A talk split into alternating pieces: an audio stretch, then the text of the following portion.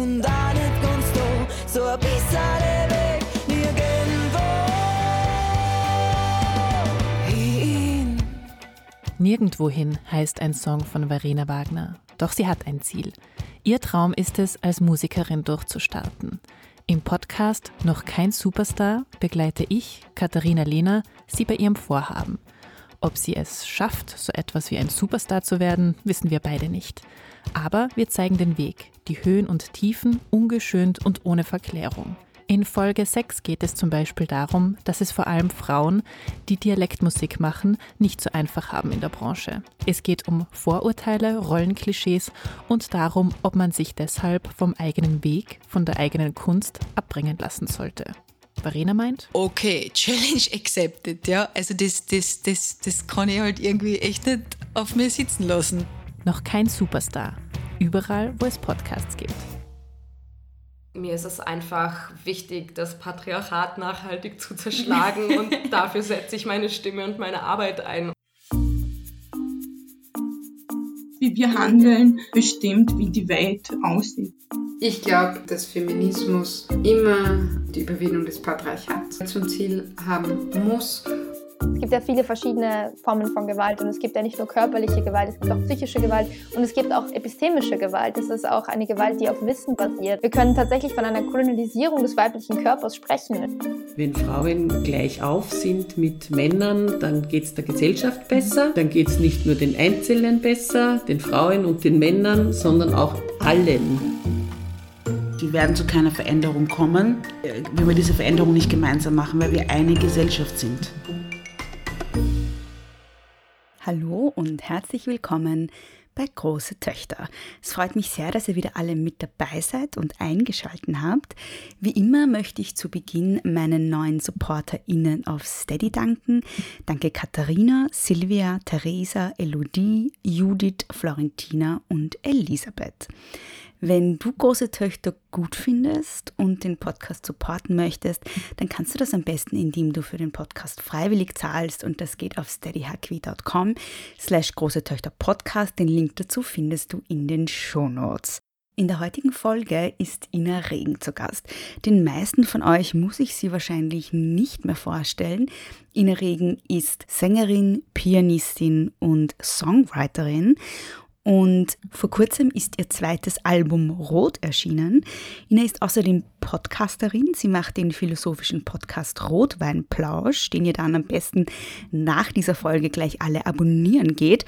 Und sie war vor kurzem sehr prominent im Fernsehen, nämlich als eine der drei JurorInnen der österreichischen Castingshow Starmania. Wir haben uns über Sexismus in der Musikindustrie unterhalten, was Feminismus für sie bedeutet und wie sie ein Duett mit Andreas Gabalier anlegen würde. Viel Spaß mit der heutigen Folge. Hallo, liebe Ina. Hallo, liebe Bea. Danke, dass du dir Zeit genommen hast und da bist. Danke dir. Ähm, ich beginne meine Folgen immer mit Wer bist du und was machst du? Und dich kennen wahrscheinlich eh fast alle, die zuhören. Aber ich gebe dir trotzdem die Möglichkeit, dich mal kurz vorzustellen in deinen Worten, weil du wirst ja wahrscheinlich oft vorgestellt in Worten anderer Personen. Das stimmt, ja. Also ich bin die Ina Regen, ich bin Musikerin und Liedermacherin oder auf Englisch würde man sagen Singer-Songwriterin, aber mir ist es irgendwie wichtig, das deutsche Wort zu benutzen zum Beispiel. Mhm. Ähm, und ich bin sowas wie Feminismus-Lehrling und deswegen freue ich mich sehr, hier bei dir zu sein und äh, mit dir zu plaudern. Mhm. Was meinst du mit Feminismus-Lehrling? ähm, dass ich immer noch sehr viel Respekt vor dem Wort habe äh, und äh, erst noch sehr jung ähm, mich öffentlich äh, dazu bezogen habe. So, also ich bin mhm. 36 und äh, beschäftige mich intensiver eigentlich erst so in den letzten fünf, sechs Jahren auch mit feministischen Theorien, aber meinem Gefühl nach leider immer noch zu wenig. Deswegen mag ich das immer ein bisschen relativieren vorher. Also ich halte mich nicht für eine Expertin. So. Ja, das haben wir ja vorher schon besprochen. Es ist ja, ja. Jede, jede Person Expertin. Das stimmt, voll. Und du hast ja als Frau auch Erfahrungen mit dem Patriarchat und wie es ist, Frau zu sein in dieser Welt. Und insofern bist du auch auf jeden Fall mal eine Erfahrungsexpertin. Ja, also ich bin Expertin im Leben von Ina Regen und von ja. Regina Mallinger, was mein privater Name ist. Ja. Das hundertprozentig. Äh, und ich habe sicher meine Erfahrungen gemacht, aber ich glaube, dass es extrem wichtig ist, auch für den Feminismus, wenn man ganz viele Erfahrungen gleichwertig nebeneinander stellt Mhm. und das zusammenfasst in ein großes, ähm, in, eine, in eine große Bewegung, die der Feminismus für mich ist, aus vielen individuellen Standpunkten und alle wollen wir dasselbe, nämlich eigentlich, glaube ich, in letzter Konsequenz an Humanismus. Etwas, wo, für, wo Menschenrechte wirklich gelten und wir sind so eine Menschenrechtsbewegung. Und dadurch, dass jeder so individuelle Erfahrungen gemacht hat, ähm, bringt auch jeder was anderes mit ins Spiel sozusagen oder in diese Bewegung. Ähm, und so ist jeder so ein Teil dieser Welle, aber ganz ein eigener, nicht Mhm. vergleichbarer. Und ich glaube, das ist sehr wichtig, das zu betonen. Deswegen Mhm. sage ich das auch so ein bisschen mit dazu. ähm, um gleich mal so auf deine Erfahrungen auch zu kommen. Du bist ja auch, dein Wirkungsbereich ist ja die Musik. Mhm. Und da ist natürlich eine naheliegende Frage, wie männerdominiert das Musikbusiness ist. Also einerseits auf einer strukturellen Ebene, aber vielleicht Mhm. auch auf, eine, also auf einer individu äh, individuellen Ebene, was du Ja. für Erfahrungen gemacht hast. Ja. Ich fange mal mit den individuellen an. Mhm. Erinnere, ich, erinnere mich, dass ich zu den strukturellen komme, bitte. Ja, mach ich, mach ich. Notiz. Ähm, ja, genau. ähm, also eigentlich jede Band, in der ich gespielt habe, in den meisten davon war ich die einzige Frau. Ähm, diese Bands waren zum Teil so drei bis vier Menschen, aber auch 14 Menschen auf Bühnen. Ähm, und das zeigt sich natürlich dann auch strukturell mit, du teilst dir eine Garderobe mit allen und es wird dann irgendwie vorausgesetzt, dass du entweder dafür sorgst, dass du irgendwo einen Platz findest, dich umzuziehen oder zurechtzumachen. Es wird dann auch natürlich, wenn es um das Thema Dresscode geht, was ziehen wir an, dann kriegst du von Bandmitgliedern natürlich eine Wunschliste oder schon so ein Idealbild von, wie sind wir dann auf der Bühne und wenn du die einzige Frau bist, mh, natürlich, ob jetzt latent oder sogar ausgesprochen, wünscht man sich dann, dass du ein gewisses Frauenbild repräsentierst. Mhm. Ähm, Gerade am Anfang meiner Karriere, also ich bin Musikerin seit ich 18 bin, äh, also professionelle Musikerin im Sinne von, äh, ich habe das studiert. Ähm, meine ersten Bühnenerfahrungen habe ich gemacht mit 16, also ich verbringe jetzt mittlerweile 20 Jahre in dieser Musikindustrie, mal größer und mal weniger groß. Ähm, und ich war das lange Zeit auch irgendwie sehr gewöhnt, dass das halt so ist. Das ist halt die Musik so. Und das ist halt der Schauplatz. Und ich habe erst sehr spät angefangen, das irgendwie blöd zu finden, dass ich ganz oft eben in Garderobensituationen oder in Backstage-Situationen das Gefühl habe, ich finde das nicht interessant, worüber ihr redet. Ich finde das auch nicht lustig. Ich finde auch diese Rollenverteilungen total blöd. Aber, und das meine ich, ich habe dann erst sehr spät zu verstehen begonnen, dass das ähm, das ist, was wir alle als das Patriarchat kennen oder halt eben diese Rollenverteilungen kennen, die einfach alt und, und ähm, ja, eng sind irgendwie. Ähm, und natürlich in diesen Anfangsjahren habe ich dann auch viele so seltsame Erfahrungen gemacht. Weiß ich nicht, du gehst auf irgendeiner Bühne und irgendein Augesoffener schreit da ausziehen hinterher. Das passiert da pro Hochzeitssaison wahrscheinlich zwei oder dreimal. Oder, weiß ich nicht, mein schlimmstes Erlebnis war, das ist noch nicht so lange her, das ist wahrscheinlich jetzt so sieben oder acht Jahre her. Ähm, da war ich dann schon Bandleaderin ähm, und habe selber so mir meine Musiker eben zusammengesucht, mit denen ich gern musiziert habe und wo ich auch gewusst habe, die respektieren mich. Ähm, und die sind auch irgendwie verantwortungsbewusst äh, und, und reißen irgendwie auch mit mir an und lassen nicht ähm, zu viele Prioritäten auf der Seite liegen, die, um die ich mich dann kümmern muss. Aber jedenfalls, da haben wir auf einem Geburtstagsfest von einem sehr, sehr reichen Menschen gespielt. Es war ein wahnsinnig kleines und Fest und ein ganz absurdes Setting mit, weiß ich nicht, zehn verschiedene Acts von eine klassische Sängerin, ein Clown, ein Jongleur, ein DJ, wir waren die Popband, dann gab es noch ein Jazz-Trio. Also es war wirklich absurd. Viel zu viel Geld der Mensch, aber macht ja nichts, eh schön. Ähm, und irgendwann gegen Ende, und es war für so ganz einen kleinen Kreis, es waren nur fünf Gäste. Ähm, und am Ende hieß es dann, während der DJ aufgelegt hat, die Mädchen sollen tanzen kommen. Mhm. Also alle Künstlerinnen, also Frauen, ähm, die im Backstage waren, eben die klassische Sängerin oder die Violinistin oder eben ich als die Popsängerin. Die Frauen wurden eingeladen, jetzt mit diesen drei Herren und den zwei Damen, das war der 30er, der Freundin, quasi jetzt Party zu machen. Und ich war eigentlich, äh, diese Anfrage kam herein in unserem Backstage-Bereich und mir ist wirklich, mir ist das Herz gefroren und ich habe mir gedacht, was ist jetzt passiert? Und, und wir waren halt nur, und eigentlich meine größte Erschütterung war, wie schnell sehr viele dieser Frauen, die mit mir in diesem Backstage-Bereich waren, gesagt haben, ja, okay, einfach nur weil der Typ, der das organisiert hat, gesagt hat, er legt dann 50er drauf. Und ich habe mir gedacht, Alter, na, meine Würde kostet so viel mehr als 50 Euro. Mhm. Und dann aber dann habe ich dort das Fass aufgemacht und gesagt, nein, ich möchte das nicht machen. Ja, warum nicht? Und ich soll mich nicht so ziehen und so. Und da war mir dann irgendwie klar, okay, wir haben ganz große Probleme hier. Mhm. Und das war eigentlich eben, da war ich so Ende 20. Da habe ich dann wirklich angefangen, mich auch eben mit äh, feministischen Theorien auseinanderzusetzen, sofern es meine Zeit halt erlaubt hat und äh, mir das immer mehr vorzunehmen, dass ich da auch mich dafür einsetzen möchte. Und spätestens dann vor vor zwei Jahren habe ich dann eben mit meinem Team gemeinsam beschlossen, dass wir zum Internationalen Frauentag ähm, eine quasi eine große Bühne bespielen wollen mit möglichst viel, also mit nur Frauen auf der Bühne und auch möglichst vielen Frauen hinter den Kulissen, also Tontechnikerinnen, Security-Frauen etc., um eben irgendwie zu zeigen, dass es auch anders gehen kann, wie wir anders zusammenarbeiten können, weil, und jetzt bin ich bei der, beim zweiten Punkt deiner Frage, das Musikbusiness ist, so wie wahrscheinlich sehr viele Bereiche, in denen es um Erfolg und um Geld geht, also eigentlich jeden Wirtschaftszweig und somit eigentlich um das ganze Leben,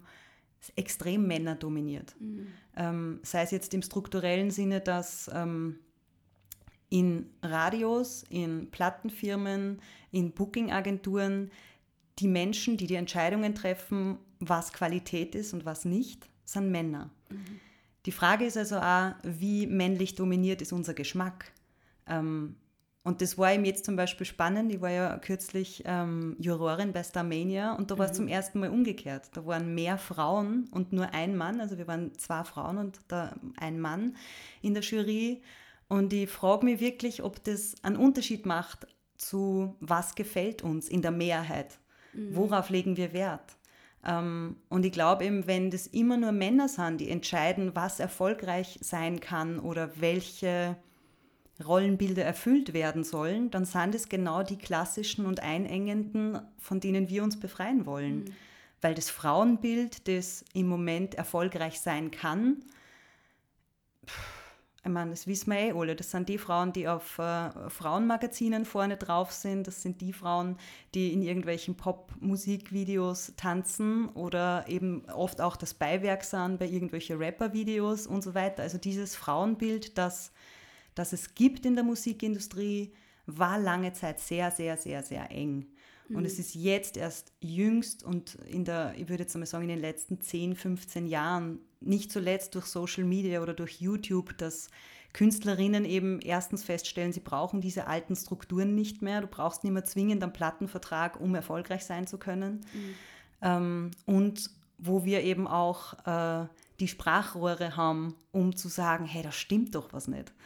Ähm, und das wird jetzt immer mehr. Also ich habe schon das Gefühl, es wird diverser, aber an den Führungspositionen ist es nur immer so, dass also in Deutschland jede großen, große Plattenfirma ist von Männern geführt, die GEMA, aber auch in Österreich die AKM, die Aufsichtsräte, das sind, die Entscheidungsträger sind 100% männlich. Mhm. Du hast jetzt sehr, sehr viel angesprochen, über das, ja. wo ich noch einhaken möchte. Bitte. Ähm, aber ich stelle dir nochmal eine zusätzliche Frage. Mhm. Und zwar ähm, eine Sache, die immer wieder medial kursiert und erst vor kurzem wieder, und ich weiß gar nicht, um welches Festival es da jetzt wieder ging, mhm. wo ähm, wieder die Kritik kursiert ist, dass ich glaube, es gab nur zwei weibliche Headlinerinnen. Also das genau. ist ja auch ein Problem, das immer wieder ähm, thematisiert wird dass ähm, auch auf Festivals ähm, die Sichtbarkeit von Frauen einfach eine viel zu geringe ist. Ja. Ähm, das Posting, das du ansprichst, das habe ich auch geteilt. Das war, ich glaube, es war Rock am Ring, die mhm. die erste Hälfte ihres Line-Ups ähm, bekannt gegeben haben. Und die Zahlen waren 107 Musiker, männlich, zwei Musikerinnen. Mhm. Ähm, Genau, und das ist keine Seltenheit. Und eben gezählt werden hier noch Musikerinnen, also Menschen auf der Bühne. Das heißt noch nicht unbedingt, dass es ähm, weiblich, weibliche Liedrollen gibt. So wie es bei mhm. mir ist, ich bin quasi eine weibliche Liedrolle plus Musiker. Und es ist aber total schwierig, das ich habe mir über das bei mir selber dann auch Gedanken gemacht und habe mir gedacht, okay, da möchte ich auch noch besser werden und ich liebe meine Band. Ähm, aber sie sind natürlich auch, das sind alles Männer. Ähm, und ich weiß gar nicht, es gibt ganz wenige Instrumentalistinnen, die für meine Musik in Frage kommen. Die sind erfreulicherweise in Österreich, glaube ich, sogar sehr, sehr gut gefragt. Also die können sie gar nicht retten. Aber es gibt auch an den Unis der Prozentsatz von Musikerinnen, die sich überhaupt bewerben, im Vergleich zu wie viele Männer bewerben sich auf Gitarre, Bass, Schlagzeug, diverse Blasinstrumente, da sind immer die Männer in der Überzahl. Was aber irritierend ist, weil in den Musikschulen, und ich war ja Musikschullehrerin eine Zeit lang, ähm, sind, ich glaube, 70 Prozent der Schülerinnen sind wirklich Frauen oder Mädchen. Mhm. Ähm, also da muss man sich auch die Frage stellen, okay, wo passiert es, dass Mädchen sich zwar für Musik interessieren, aber irgendwo dann auf dem Weg zu, ich möchte das professionalisieren, ich mhm. möchte davon leben, ich möchte damit mein Leben verbringen, auch äh, im wirtschaftlichen Sinne. Warum sind es so viel weniger? Mhm. Und darüber haben wir beide ja auch schon mal gesprochen. Ich glaube, mhm. Frauen werden dann tendieren mehr, so wie ich ja auch, zum Singen. Mhm. Und äh, dieses Selbstverständnis von, ich bin Instrumentalistin oder ich bin Produzentin, das entsteht jetzt, glaube ich, bei der Generation, die jetzt heranwächst, eher, aber das war lang nicht so. Also wenn Frauen im Musikbusiness, dann sind die meisten von denen Sängerinnen. Mhm. Hat das, glaubst du, auch mit Role Models zu tun, die man sieht? Oder liegt es wirklich daran, dass Frauen, dass es einfach, weil du gesagt hast, also ich denke mir halt einerseits mhm. liegt es vielleicht auch daran, dass so wenig Instrumentalistinnen sichtbar sind als Instrumentalistinnen und man mhm. sich dann auch gar nicht vorstellen kann, dass man das als Beruf vielleicht machen könnte? Ja. Ich glaube, da ist sicher ein Teil davon ist Repräsentation, ähm, also wie medial vertreten sind Frauen, ähm, welche Rollen fallen dir ein? Und ja, Sängerinnen, das kennt man dann nur aus dem Radio oder so, mhm. aber ich glaube, viele Laien haben ja auch kein Verständnis dafür, was der Unterschied zwischen einem Bass und einer Gitarre ist, zum mhm. Beispiel. Äh, und dementsprechend kommt man dann vielleicht auch nicht auf die Idee, dass das ein Instrument ist, das von einer Frau gespielt wird. Also das mhm. hat wahrscheinlich auch ganz, ganz basale äh, Probleme äh, zur Basis. Aber das nächste ist schon auch, könnte ich mir vorstellen, so wie es eben bei mir war, mir hat das viel Kraft gekostet, ständig in einem männlichen Umfeld zu sein, ähm, weil du die natürlich ständig ein bisschen als anders empfindest. Als, also in Frauenrunden, in meinen Mädchenfreundeskreisen, wir reden über andere Dinge. Wir haben eine andere Gesprächskultur, wir haben eine andere Argumentationskultur. Äh, und diesen Switch zu machen, dass Männer unter sich wiederum auch anders reden, was ja total okay ist per se, aber wenn du dann die Einzige bist, die das anders empfindet oder da einen anderen Sensor hat, dann ist es, natürlich kostet es mehr Kraft. So. Mhm. Und ich glaube natürlich auch dieses auf eine Bühne gehen und dann so öffentlich bewertet werden für so vieles, nämlich nicht nur für deine Leistung, von wegen, wie gut kannst du singen, mhm. sondern halt dazu auch, wie gut schaust du aus, im Sinne von, wie gerne will ich dich anschauen und wie sehr regst du meine Fantasie an, was ich noch alles mit dir machen wollen würde, bis hin zu, wenn einer dann angesoffen ist, oder er muss nicht einmal angesoffen sein, schreit er dann hinterher ausziehen. Mhm. Das muss man natürlich auch aushalten. Und das mhm. ist halt, wenn du auf einer Bühne stehst und während du singst oder wenn du weißt, okay, das Konzert dauert jetzt aber nur eineinhalb Stunden, du kannst jetzt dann nicht sagen, ich gehe jetzt, ich kann so nicht arbeiten. Ja. Also du bist dieses einer Situation ausgeliefert sein, ist, glaube ich, für mehr Frauen oder für viele Frauen, und ich verstehe es total, bis zu so einem Grad unangenehm, dass man sagt, das will ich lieber nicht. Mhm. Und was ich auch schon öfter gehört habe, ist, dass manchmal auch die Freunde ähm, ein Problem damit haben, wenn die eigene Freundin dann auf der Bühne steht. Echt? Mhm. Okay. Also ich glaube, das sind viele, viele strukturelle Probleme ja. und halt eben alles das hat meinem Gefühl nach zu tun mit, welche Rollenbilder erlauben wir uns, welche Rollenbilder erziehen wir uns an. Mhm. Damit meine ich sowohl, welche werden uns anerzogen, aber auch zu welchen überreden wir uns selber. Und diese Kämpfe kennt wahrscheinlich jede Frau mit sich. Mhm. Wie muss ich sein, dass du mich lieb haben kannst? Mhm. Ich glaube, in diesem Satz findet sich jede wieder. Mhm. Ähm, und die Bühne bis hin zu quasi Musik als Industrie ist natürlich eine Vervielfachung genau dieses Problems. Mhm. Mhm. Du hast ja auch schon angesprochen, so auch das Schönheitsideal in der Musikindustrie, das wir irgendwie alle kennen. Und gleichzeitig gesagt, es wird ein bisschen offener. Ja, ich habe schon das Gefühl. Also ähm, ich glaube, dass Frauen, junge Frauen, immer mehr Schauplätze für sich in Anspruch nehmen, wo ihnen jetzt nicht per se jemand die Tür aufgemacht hat und gesagt hat, hier, Keke, du darfst jetzt rappen, sondern mhm. die macht es einfach und recht hat sie.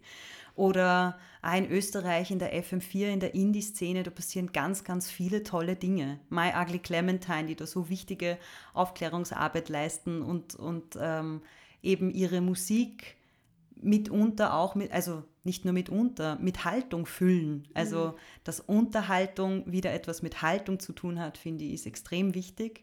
Das passiert an den Rändern tendenziell mehr. Ich habe so den Eindruck, dass im Mainstream die KünstlerInnen sehr vorsichtig sind mit Haltung einnehmen.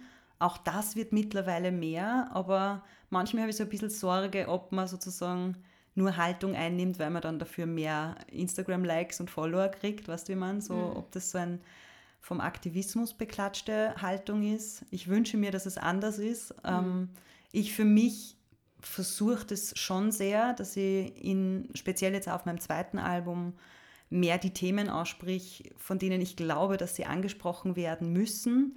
Ich merke aber auch, dass der Gegenwind dann auch größer ist. Dass mhm. dort, wo du dir Themen aussuchst, die, die lieber tabuisiert werden, sei es jetzt mentale Gesundheit oder eben Feminismus oder auch ähm, wie gehen wir in einem gesellschaftspolitischen Sinne mit Fremdem um. Ähm, die Menschen hätten gerne lieber Musik, die nicht wehtut beim Autofahren oder beim Bügeln. Mhm. Habe ich manchmal so das Gefühl. Vielleicht speziell auch von mir, das kann ich nicht so genau sagen, weil mhm. halt das, wofür man mich kennengelernt hat, ist sowas ganz die Seele berührendes, tiefes, aber auch hoffnungsstiftendes irgendwie. Und dass jemand wie ich dann aber mal auf den Putz haut und sagt, hallo, hallo, hallo, darüber, wir müssen reden, so, und dann auch laut wird und grantig wird, eh immer noch in einem sehr verträglichen Sinne, aber ich merke schon, dass das ein bisschen ähm, ja, also da wurden wunde Punkte getroffen. Mm, mhm. Ähm, findest du, dass Musik oder Kunst im Allgemeinen, aber jetzt im speziellen Musik, diese Haltung haben muss? Also findest du, dass mit Musik Politik transportiert werden sollte? Oder ist es nicht auch, wie du das vorher gesagt hast, legitim, wenn Leute einfach nur eine nette Musik zum Bügeln und Autofahren haben wollen? Muss es politisch sein? Nichts muss, alles kann. Mhm. Ähm, also ich glaube nicht, dass es sein muss. Ich glaube aber ehrlicherweise auch, dass alles im Leben politisch ist. Mhm. Ähm, jeder Einkauf, den du tätigst, jede Entscheidung, welches Milchbackel nehme ich? Nehme ich überhaupt ein Backel oder nehme ich die Pfandflasche? Das ist was Politisches. Da hast du dir etwas überlegt zum Thema, welchen Beitrag leiste ich zur Welt. Und ich glaube, das zirkt sie dann letzten Endes durch. Ähm, und das so wie ich es verstehe, bis hin zu, welche Frisur habe ich und lasse ich das thematisieren oder nicht, prallt das an mir ab oder stelle ich mich da auch zur Verfügung, um zu sagen, ich kriege diese Nachrichten, ja, mit, mit langen Haaren würdest du mir besser gefallen. Mhm. Und thematisiere ich das dann oder reagiere drauf oder denke mir einfach nur, hey, und deswegen musst du mich trotzdem aushalten, wenn mhm. ich kurze Haare habe. Und mhm. sei mir doch froh, dass du meine Musik anhören kannst. So. Mhm. Ähm, ich glaube ganz fest an Authentizität und an Bewusstheit. Und in meinem Fall ist es so, dass ich, glaube ich, gar nichts anderes machen könnte, als in jedem Song für mich nach einer Botschaft zu suchen, von der ich glaube, dass sie gehört werden muss. Und natürlich sind es zum Teil ganz intime, private, ähm, lebensumspannende Themen. Also ich schreibe auch Liebeslieder. Nicht so gerne oder immer halt aus, einem, aus einer anderen Perspektive als äh, 0815 glatt verkehrt. Aber, aber eben, ich habe auch auf meinem zweiten Album einen Song über Suizid oder eben über Feminismus drauf, mhm. weil mir das wichtig ist und weil, weil ich auch das Gefühl habe, dass gerade die Menschen, die meine Musik hören, und das sind 70 Prozent Frauen, meines Alters, sicher nicht unbedingt in meinem Umfeld, sondern viele davon wahrscheinlich nur, ähm, also nicht nur, aber in einem, in einem ländlicheren Umfeld. Und ich glaube, dass das für die ganz cool ist, einmal mit Feminismus in Berührung Mhm. zu kommen, auf die Art und Weise, wie es sich im urbanen Umfeld viel leichter nachvollziehen lässt, habe ich so das Gefühl. Mhm. Welche Rolle spielt dir, dass du Dialektkünstlerin bist? Weil das ist ja auch nochmal ein besonderes Thema. Mhm. Ähm, Gerade die Dialektmusik ist wahrscheinlich wegen dem Schlager und der Volksmusik oder ja, vielleicht nicht nur, ich weiß nicht genau, wo, woher das kommt, aber Ja. so äh, oft für viele Leute so verbunden mit eher rechteren Ideen oder traditionelleren Ideen oder konservativeren Ideen. Ja. Ähm, und jetzt bist du eine progressive Frau, so, die sagt, sie ist Feministin. Ja. Ähm, ist das, ist das ein, ein Irritationsmoment für Leute, glaubst du? Oder, oder ist es da nochmal besonders wichtig, dass du sozusagen eine politische, politische Message auch hast, um nicht falsch verstanden zu werden? So? Ja, ich glaube, das gehört alles irgendwie zusammen. Ähm, also wie so oft sind so Entscheidungen, so Entscheidungen sind ja ganz selten so stringent im Sinne von logisch, da ergibt eines das andere, sondern da kommt viel zusammen und dann äh, brät das mal eine Weile im gleichen Saft und dann Mhm. kommt eine Entscheidung dabei raus. Ähm, um zurückzukommen, was du ganz am Anfang gesagt hast, ich gebe dir recht, dass wahrscheinlich Heimatverbundenheit jetzt nicht per se als progressiv wahrgenommen wird, Mhm. ähm, sondern eher als konservativ. Und ich habe über das auch viel nachgedacht und ich finde, so sehr ich mich selber auch als Weltbürgerin verstehe und jedenfalls als Europäerin definiere, was meine Werte angeht, und selbst da muss man sagen, Europa, wir haben ein paar ganz große Baustellen am Mhm. Rande, äh, um, um die wir uns dringend kümmern müssen. Aber nichtsdestotrotz, das spiegelt meine Werte wider und auch die Fantasie oder die Utopie von unserer Zukunft. Und trotzdem muss ich ehrlich sagen, ich bin total glücklich, hier in Österreich leben zu dürfen. Es gibt wenige Orte auf der Welt, wo ich mir denke, dort könnte ich oder würde ich lieber leben.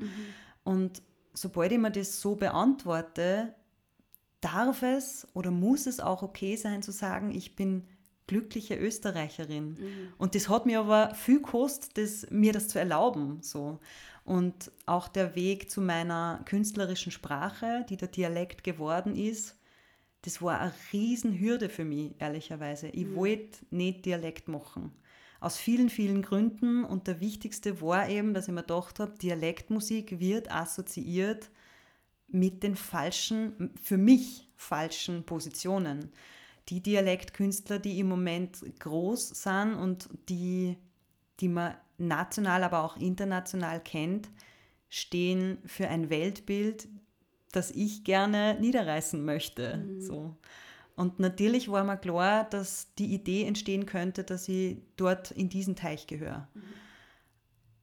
Aber auf der Suche nach meiner künstlerischen Stimme und nach meiner künstlerischen Authentizität habe ich zunächst Englisch geschrieben, dann gemerkt, ich würde eigentlich lieber Deutsch singen, weil es mich nervt, dass ich jedem immer in den Moderationen erklären muss, wovon ich eigentlich jetzt dann auf Englisch singe. Und Deutsch hat sich aber auch so komisch angespürt irgendwie. Ähm, Und als dann im Songwriting-Prozess nach, einem, nach einer ganz schrecklichen Krisenerfahrung ähm, in diesem kreativen Strudel plötzlich dann Dialekt aus mir herauskam, eben im Writing-Prozess von Wie ein Kind, war ich schockiert. Also ich war komplett verloren auch so. Und habe mir das dann am nächsten Tag angehört und habe mir gedacht, ja, aber das, das fühlt sich so an, wie es sich anfühlen sollte, wie es sich damals angefühlt hat mit 15, wie ich das erste Mal auf einer Bühne gestanden bin. Und insofern hat halt mein ganzes System eine Entscheidung getroffen, gegen die ich eigentlich mich wehren wollte. Und äh, dann habe ich mir aber auch gedacht, okay, aber vielleicht habe diese Sehnsucht ja nicht nur ich, dass meine Muttersprache ein Ausdruck von mir sein darf, ohne dass ich politisch instrumentalisiert werde für die falsche Sache. Und dann, je mehr ich mich damit auseinandergesetzt habe, umso mehr habe ich gemerkt, na, es gibt diese Künstler und auch diese Künstlerinnen schon lang. Es gibt die Birgit Denk, es gab auch die Marianne Ment, es, es gibt den Hubert von Geusern, der auch linksprogressiv ist.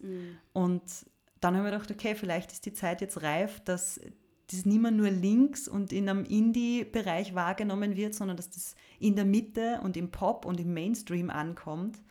Und ähm, ja, dort versuche ich jetzt gerade irgendwie mich zu stabilisieren. Und das gelingt dir ja ganz gut. Bisher geht es ganz ja. gut, ja. also du hast jetzt ein zweites Album rausgebracht, das mhm. ja auch sehr erfolgreich ist, mit mhm. dem Titel Rot.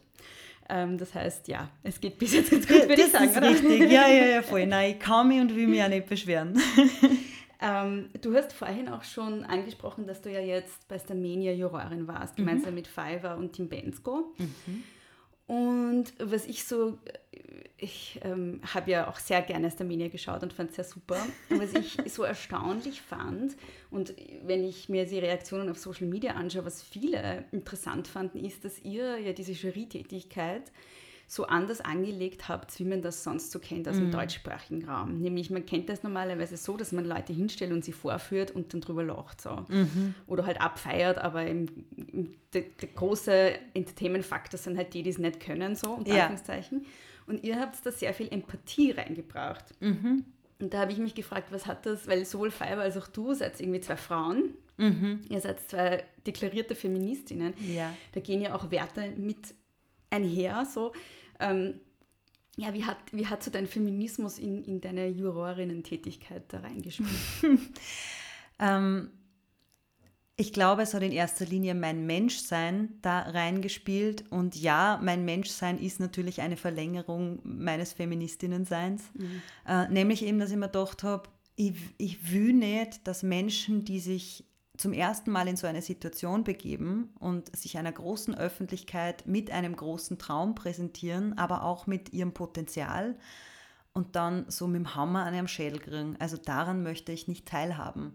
Und ja, so wie du, ich habe früher auch diese Art von Castingshows verfolgt und habe auch viel zu oft über manches davon gelacht, bis ich selber dann irgendwann wie so in einem, in einem Hader-Kabarett, wo du nur lochst und währenddessen wird der kalt, weil du denkst, what the fuck, ich sollte das nicht lustig finden. Mhm. Ähm, und in, dort habe ich dann aufgehört, das, mir das anzuschauen und ich habe mir das fest vorgenommen für mich. Ich möchte sagen können, also ich möchte an jedem, den ich da höre, etwas finden, das mir gefällt und ich möchte wertschätzend zum Ausdruck bringen, wo es vielleicht noch hakt. Auch in dem Sinne wertschätzend, dass ich nicht zuletzt mit der Erfahrung der letzten Jahre in diesem Business und auf dem Weg in, in diese Industrie ja auch viel Erfahrungen und Expertise gesammelt habe, um einschätzen zu können, traue ich dir das zu, nämlich innerhalb von diesen zehn Wochen Castingshow, dass du dann eine Kollegin von mir sein kannst auf Augenhöhe? Mhm. Oder wünsche ich dir, dass du nur ein paar Jahre lang selber für dich herausfinden kannst, welche Künstlerin, welcher Künstler du sein möchtest? Mhm aber nicht zuletzt auch aus meinem Erfahrungsschatz als Lehrerin. Ich habe ja eben face-to-face -face mit GesangsschülerInnen gearbeitet. Alles das wollte ich halt damit einbringen. Und du lernst halt auch nichts von einer, von einer verbalen Watschen. Mhm. Also da werden ja nur Gefühle investiert und Träume zunichte gemacht und von dem hat ja niemand was. Und ich glaube, das war mir wichtig. Und es ist eigentlich ein bisschen irritierend gewesen für mich, dass diese Art von Menschlichkeit, was ich für so eine Grundvoraussetzung eigentlich heute für einen öffentlichen Diskurs oder für Gesellschaft, mhm. dass das so ein Alleinstellungsmerkmal sein kann, ist unfassbar irritierend für mich. Mhm. Und ich hoffe, dass sich die Gesellschaft daraus etwas mitnimmt, ehrlicherweise. Ja. Also auch von den Medien. Ich war ja vor kurzem bei Willkommen Österreich zu Gast und auch dort hat der Grissemann dann gefragt, wart ihr zu nett? Und äh, aber er hat eigentlich dann ein wunderschönes Resümee daraus gezogen, nämlich sind wir wirklich schon so weit, dass Respekt langweilig ist. Mhm. Und ich habe dann gesagt, ja, medial wurde uns das zum Vorwurf gemacht. Die langweiligste Jury der Welt. Mhm. Und ich denke mir, wow, in der Welt, in der ihr scheinbar leben wollt und entertained werden wollt, in der fühle ich mich einfach nicht wohl. Mhm. Dann lieber langweilig als genau. Geschissen. Ja. ja, make langweilig great again. Ja, wirklich. ähm, aber kommen wir jetzt mal auf deine eigentliche Arbeit zurück und das ist ja, ja deine Musik. Ja. Ähm, ich habe dich jetzt gefragt, welche Rolle der Feminismus in deiner Tätigkeit als Jurymitglied war. Mhm. Welche Rolle hat es als Musikerin? Ähm, also im praktizierenden Sinne, eben wie ich glaube ich schon gesagt habe, habe ich am 8. März zum Internationalen Frauentag oder zum Weltfrau zum Kampftag quasi mhm. ein Konzert initiiert. Ähm, das war ein Charity-Event. Äh, das heißt, es hat niemand an diesem Konzert Geld verdient, sondern wir haben an fünf Organisationen ähm, die Eintrittseinnahmen quasi ähm, gespendet, die explizit Frauen fördern oder schützen oder mhm. bilden. Das war das eine. Dann das war 2020, nicht genau. 2021, muss man dazu Richtig, sagen. ja, ja, stimmt. Ja, ja. 2020 eines der letzten Sachen, die, glaube ich, vor dem Lockdown noch stattgefunden haben. Richtig, ja, ja, genau. Das war der Sonntag und am Dienstag war dann die Pressekonferenz mhm. von äh, Keine Kultur mehr. Das mhm. stimmt. Also es ist schon eineinhalb Jahre fast her. Ähm, Genau, und ich habe halt viele auch von meinen Kollegin, Kolleginnen, es waren hauptsächlich Frauen, ähm, eingeladen und gebeten, ob sie ähm, quasi mit mir diesen Abend künstlerisch gestalten wollen. Und die Idee dahinter war, dass jede der Künstlerinnen, die ich eingeladen habe, wiederum eine Künstlerin mitbringt. Also gelebtes Empowerment und gelebte Sichtbarmachen von so unterschiedlich ist weibliche Kunst so gut ist weibliche Kunst, aber vor allem, weil das ist ja der Vorwurf, den es viel öfter gibt, ja, es gibt ja nichts, um zu sagen, Leute, Leute, ich stelle euch jetzt für drei Stunden jeweils Frauen vor, die immer nur ein Lied singen und wir konnten bis nächste Woche weitermachen, so viel Leute mhm. kenne ich.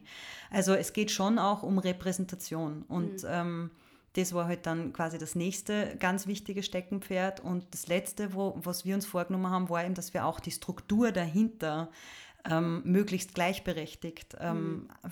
anlegen wollen, also weil gerade wenn wir wieder reden über, wie Männer dominiert ist die Branche, wenn es um einen Live-Betrieb geht, Tontechniker, Lichttechniker, Roadies, äh, Transportfahrer, ähm, Catering, das sind auch fast ausschließlich Männer, die mhm. diese Rollen oder diese Arbeitsplätze einnehmen.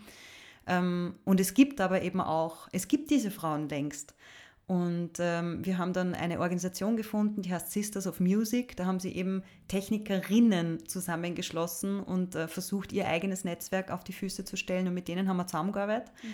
Und das Schönste eigentlich daran war, wir haben dann mit meinem Team, also auch mit meiner Booking-Agentur, ähm, eine Nachbesprechung gemacht. Das war dann schon eine Telefonkonferenz, weil bereits Lockdown. Ähm, und mein Booker, der einer der wichtigsten Booking-Agenturen vorsteht, äh, die es in Österreich gibt, hat dann gesagt, wow, das war so ein wichtiges Signal und auch für ihn so eine wichtige Lektion zu sehen, dass die Veranstaltung wesentlich besser funktioniert hat als dort, wo nur Männer miteinander arbeiten, selbst wenn es Männer sind, die schon ein bekanntes Team füreinander sind. Also obwohl wir fremde Menschen zusammengeschmissen haben und gesagt haben, schnapst euch das jetzt aus, mhm. ähm, war der Ablauf super harmonisch und effizient und so großartig, dass die für sich eben beschlossen haben, sie würden das gerne ab jetzt auch in ihrer, ihr eigenes Tour ähm, vorgehen, initiieren. So. Mhm. Und das war eigentlich ein schönes Kompliment für diese Arbeit. Und ich glaube, das ist eigentlich so am meisten das, was ich leisten kann. Mhm. Dass ich dort in die Bereiche, in die ich vordringe, immer wieder ein Auge drauf habe, wie schauen eigentlich die Rollenbilder aus, die hier gelebt werden und was kann mein Beitrag sein, um, um das diverser zu gestalten, um, um diese Klischees, diese Schablonen irgendwie wenn schon nicht einzureißen, dann zumindest zu multiplizieren und zu sagen, und das ist auch weiblich und das ist auch weiblich und das ist auch weiblich und mhm. männlich und menschlich in erster Linie. Mhm. Ähm, also das ist mir, glaube ich, ein großes Anliegen, da irgendwie ähm, ja, diese, diese vorgefertigten Strukturen ein bisschen anzukratzen oder niederzureißen. Mhm. Durchgelebtes Vorbild. So. Mhm. Ähm, und du hast ja auch schon gesagt, dass ähm, in deinem neuen Album auch einiges an Content drin ist, sozusagen, mhm. der auch feministisch ist. Gibt es da bestimmte Lieder, wo dir das besonders ein Anliegen war oder wo du das besonders zum Ausdruck bringen wolltest, damit sich die Leute das dann auch gleich anhören können? Ja, der Song heißt yeah, der Song heißt Fahnen und äh, spielt in der ersten Strophe auf so ganz normale, unter großen Anführungszeichen, Alltagssituationen an. Sowas wie zum Beispiel, dass eben die Mutter am Abend die Kinder ins Bett bringt, während der Vater dann vorm Handy sitzt.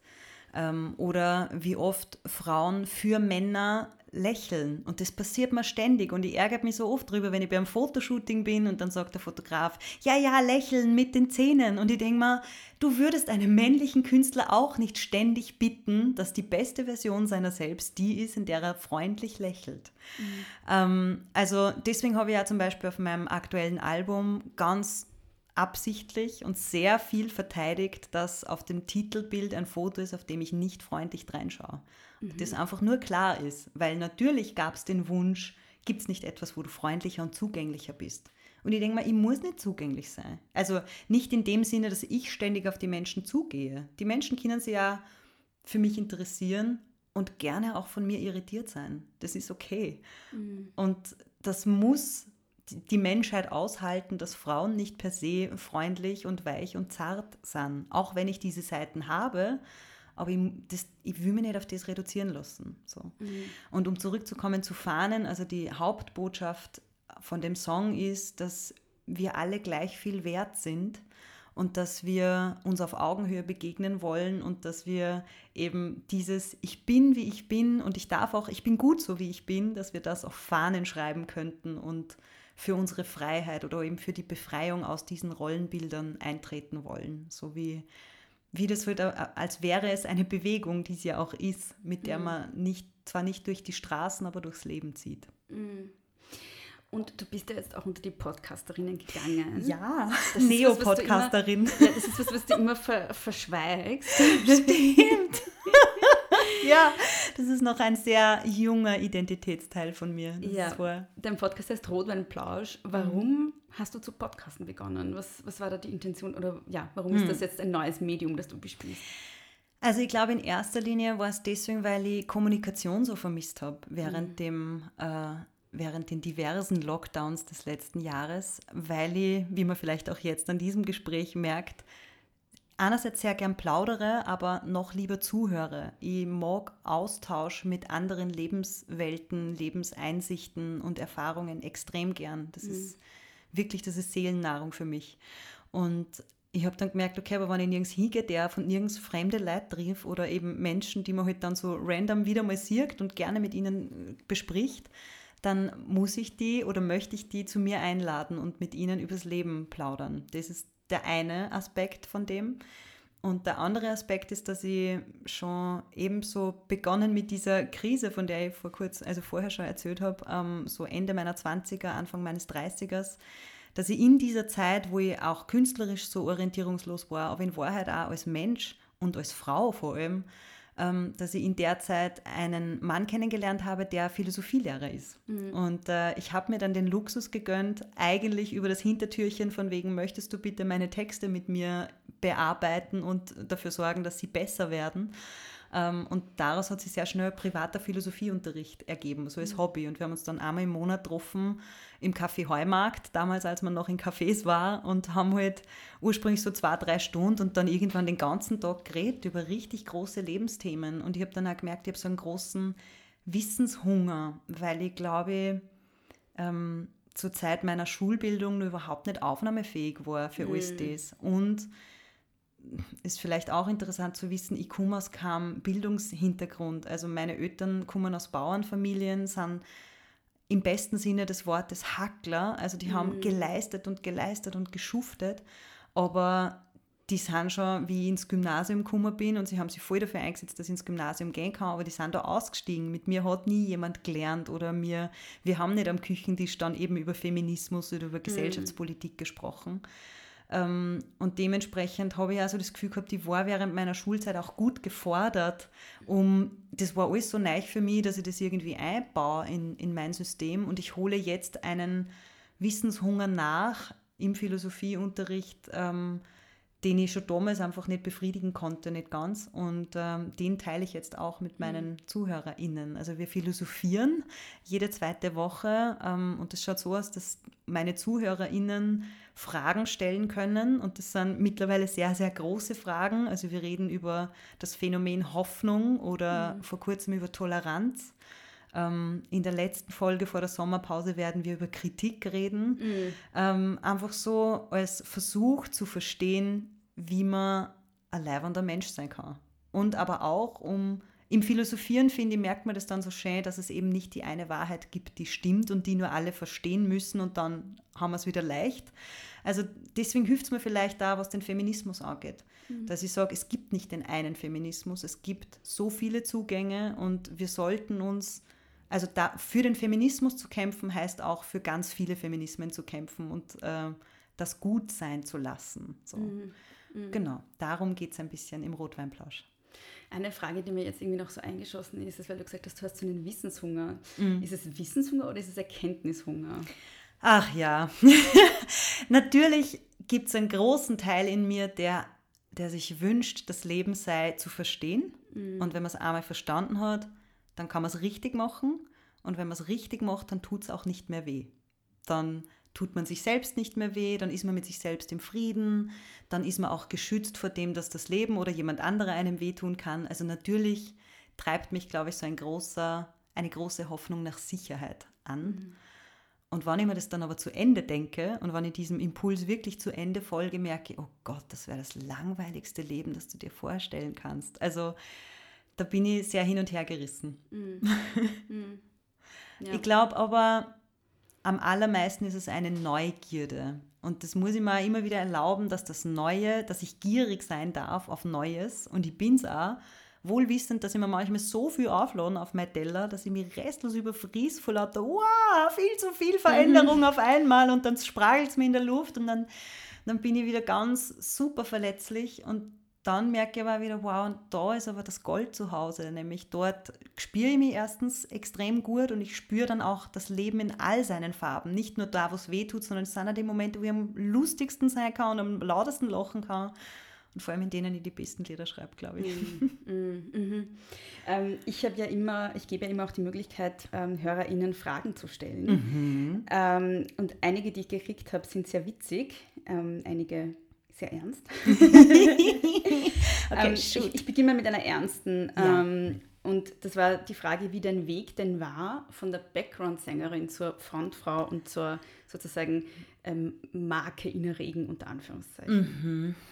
Ähm, also wie vorher ja schon kurz skizziert habe, bin ich Musikerin seit ich 18 bin, ähm, habe dann so mit Mitte 20 ich habe immer schon gern Chor gesungen und dementsprechend hat es sich dann im professionalisierten Sinne bald ergeben, dass ich Background-Sängerin war, auch in Uni-Projekten und ähm, irgendwann hat der ORF meine Telefonnummer gekriegt und hat mich für die ersten, damals gab es das noch, so Song Contest Vorausscheidungsshows, mhm. wen schicken wir denn zum Song Contest? Und dort hat oft der ORF quasi die Background-Sänger zur Verfügung gestellt. Und dann hatte auch die Sony irgendwann meine Telefonnummer. Und dann hat man mich angerufen, ob ich für Conchita Wurst Background-Sängerin mhm. sein möchte. Und Conchita and myself, wir waren sowas wie Liebe auf den ersten Blick in einem platonischen Sinne. Also wir haben richtig viel Spaß gehabt, wir haben uns total gut verstanden und ähm, über die, diese Zusammenarbeit habe ich dann auch meinen heutigen Produzenten kennengelernt. Also das hat mir sehr viel Gutes gebracht. Und ähm, dann war ich mit der Conchita auf Tour, dort oder da, und das war eine richtig schöne Erfahrung. Ähm, und ich habe aber eben in diesen Jahren, also eben zwischen 20 und 30, so viele solcher Jobs gemacht. Mhm. Oder um ganz ehrlich zu sein, fast ausschließlich solche Jobs gemacht. Ich habe schon dazwischen auch immer ein Projekt gehabt, in dem ich selber als Künstlerin mir ausgelebt habe. Aber am Ende des Tages musste ich auch meine Miete bezahlen und dementsprechend ist die eigene Kunst immer auf Platz drei oder vier der Prioritäten mhm. gestanden. Und dann mit ungefähr 30 als sowieso mein ganzes Leben so ein bisschen auseinandergebröckelt ist, weil lange Beziehung in die Brüche gegangen, lange Band, die eigentlich so mein wichtigstes Steckenpferd war, hat sie aufgelöst und und und, ganz viele schreckliche Dinge passiert. Das ist so typisch für den 30er. Ja. Bricht alles auseinander. Ja, irgendwie schon. Also ich will jetzt niemandem, der noch nicht 30 mhm. ist, Sorgen machen, aber ich möchte auch sagen, das war die wichtigste Erfahrung meines Lebens. Ähm, weil ich mich dann zum ersten Mal auch damit auseinandersetzen musste und auch wollte, wer bin ich denn als erwachsener Mensch mhm. und wer bin ich auch als Frau? So. Mhm. Ich habe mir da viel diese Fragen gestellt. Ich habe dann in der Zeit auch absichtlich Frauen in mein Leben geholt, die öder sind als ich oder die ganz anders ihre Weiblichkeit leben als ich, weil ich tatsächlich Vorbilder gebraucht habe oder einfach sehen musste und erleben musste, wie unterschiedlich wir sein können und wir dürfen trotzdem, wir haben trotzdem unseren Wert und unseren Platz und unseren, unser Selbstbewusstsein so.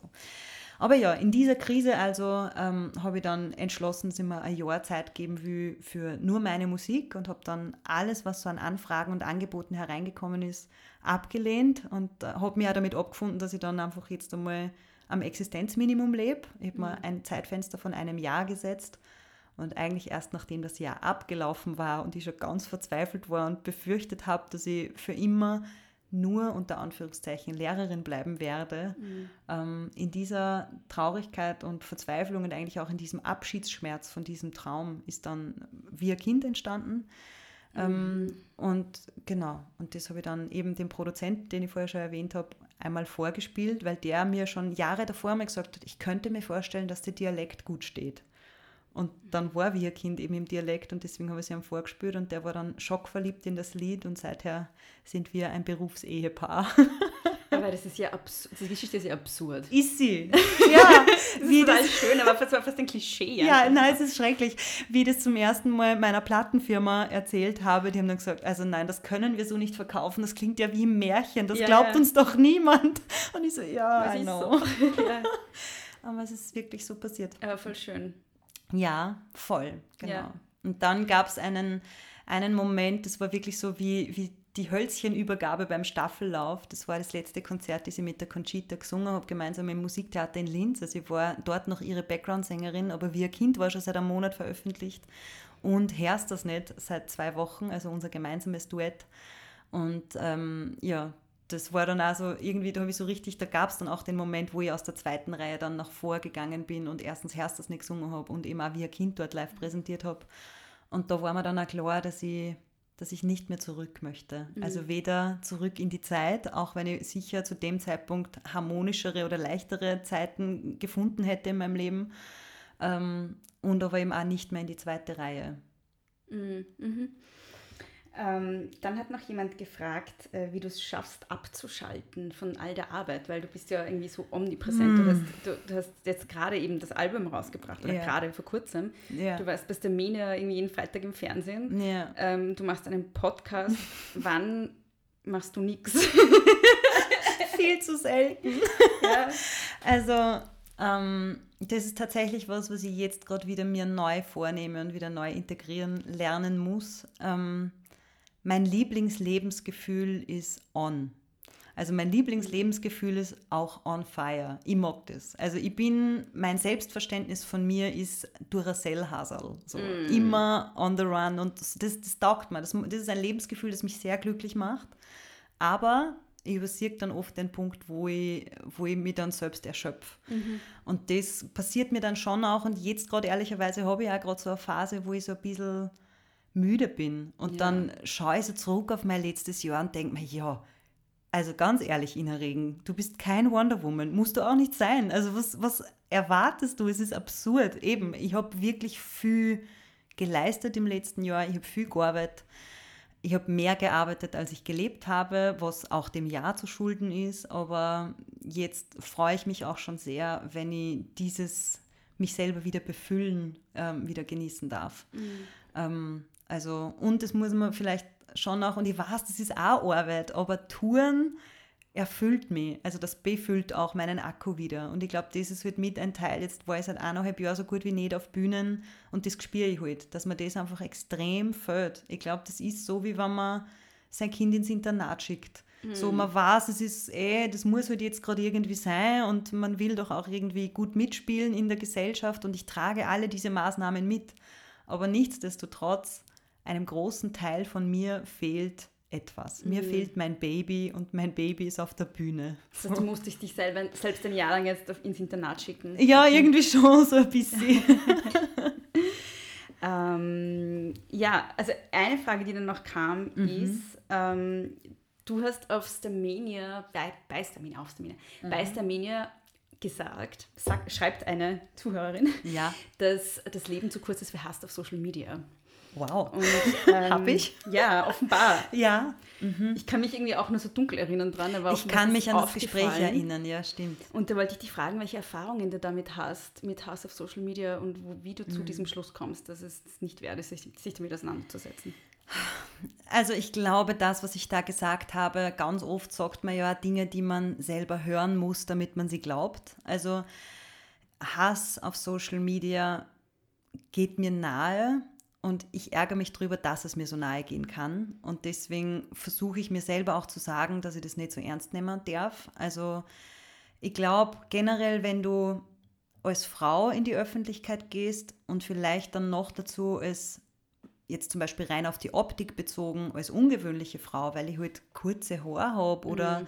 weiß nicht, ich habe Nachrichten gekriegt, dass mein Lachen so laut ist oder ich habe Nachrichten gekriegt von wegen, also für manche war ich zu weich, wie wir vorher schon gesprochen haben, weil Empathie ist ja so langweilig. Mm. Für andere war ich aber auch zu streng, weil ich habe ja immer was zum Aussetzen gefunden. Mhm. Ich habe mhm. ja immer Kritik geübt.